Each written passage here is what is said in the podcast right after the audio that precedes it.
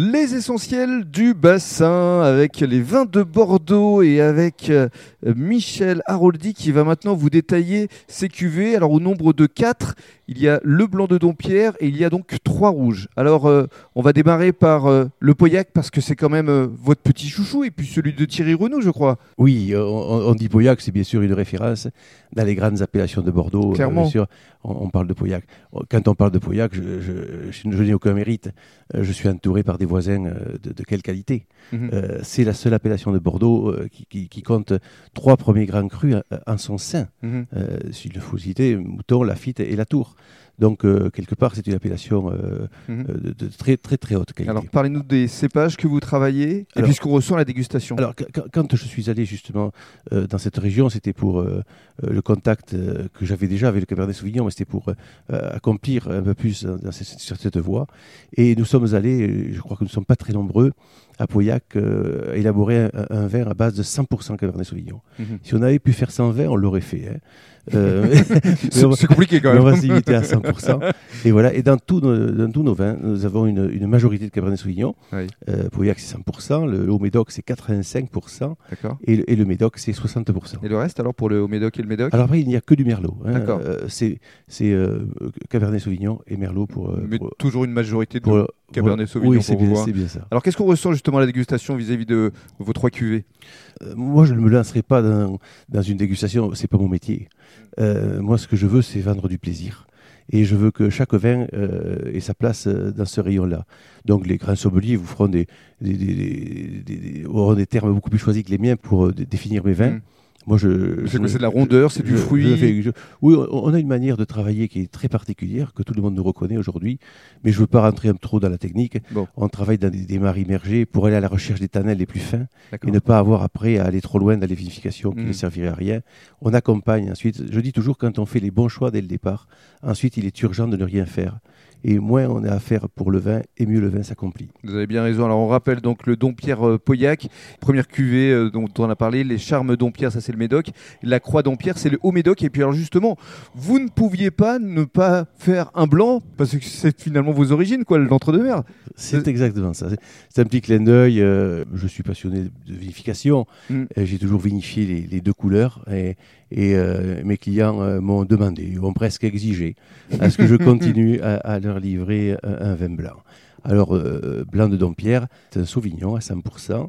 Ce sont des raisins que nous allons acheter euh, dans l'entre-deux-mer D'accord. et euh, sur un terroir magnifique. Et Mm. maintenant, ça se fait 14 ans hein, que je pratique de la sorte et Mhm. pour le plus grand plaisir de, de mes amis, mes clients. Et puis histoire de boucler la boucle, on avait démarré l'interview avec Thierry en évoquant le fait que vous êtes référencé à l'Élysée.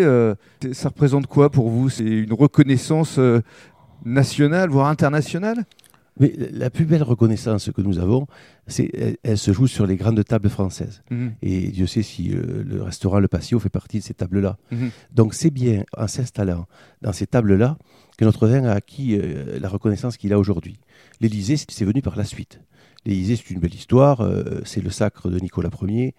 Et c'est comme ça que nous sommes rentrés quelques temps plus tard à l'Élysée. Mhm. Nous n'avons jamais quitté l'Élysée depuis. On a Oui, c'est ça, on aurait pu vous, Euh, on- vous dire de partir à un moment donné, mais Ouais, vous êtes resté. Je crois que oui. Vous faites partie des meubles. on peut le dire comme ça, mais c'est trop d'honneur. Très bien. Avant de donner le mot de la fin à, à Thierry, euh, un petit mot de Joss, parce qu'on vous a entendu au début dire bonjour, mais qu'est-ce que vous ressentez, vous, à, à écouter effectivement euh, toute la passion euh, que euh, dégage Michel? Qu'est-ce que ça représente pour vous d'être à ses côtés comme ça au quotidien depuis toutes ces années? Eh bien, je l'accompagne euh, du mieux possible, je le pense. Euh, moi, mon rôle consiste à, m'occuper pas mal des réceptions parce que nous recevons bien évidemment euh, avec grand plaisir nos clients, nos agents et nos amis restaurateurs. Et ça fait partie effectivement de mon rôle euh, d'être à ses côtés, de l'accompagner, de l'encourager, de déguster les vins aussi parce qu'il me demande régulièrement Votre mon avis avis. Bah oui. Voilà.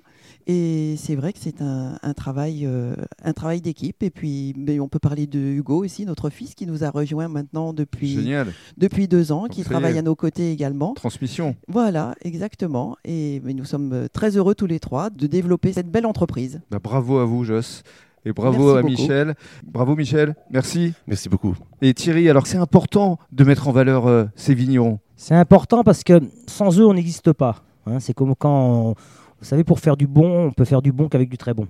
Donc si on n'a pas un joli marchand d'agneau, ben, vous, pouvez mettre ce que vous voulez dans l'assiette, ça, ça ressortira jamais. Les légumes, c'est pareil, etc., etc. Et euh, on a besoin de gens passionnés comme ça qui sortent des beaux vins. Alors il y a le beau vin, mais il y a aussi l'élégance d'une belle bouteille. Oui. Hein, tout à l'heure, on la regardait, le poids qu'elle fait, cette Ouais. bouteille. et puis il y a l'histoire derrière que vous pouvez raconter à votre clientèle. Exactement. il y a- il y a- alors ça, c'est le rôle du sommelier, il sait très bien le faire, mais il y a un historique. L'historique, il faut l'expliquer. Euh, les gens, ils, sont, ils y sont au mail le matin, comme nous, hein, Mm. très tôt. Euh, on le voit actuellement avec le problème de gel dans certaines régions. Enfin, c'est des métiers durs, ça encore. hein. Absolument. Voilà, donc euh, Dépendant de Dame Nature. de la nature, de la météo, etc. Mhm. Donc, euh, c'est des gens qui y mettent du temps, qui y mettent du travail, qui y mettent de la sueur, et euh, il faut les mettre en avant, ces gens-là. D'où l'importance effectivement euh, de ces podcasts. Merci Thierry de nous avoir C'est moi qui vous présenté. Merci à vous tous. Et Michel, merci.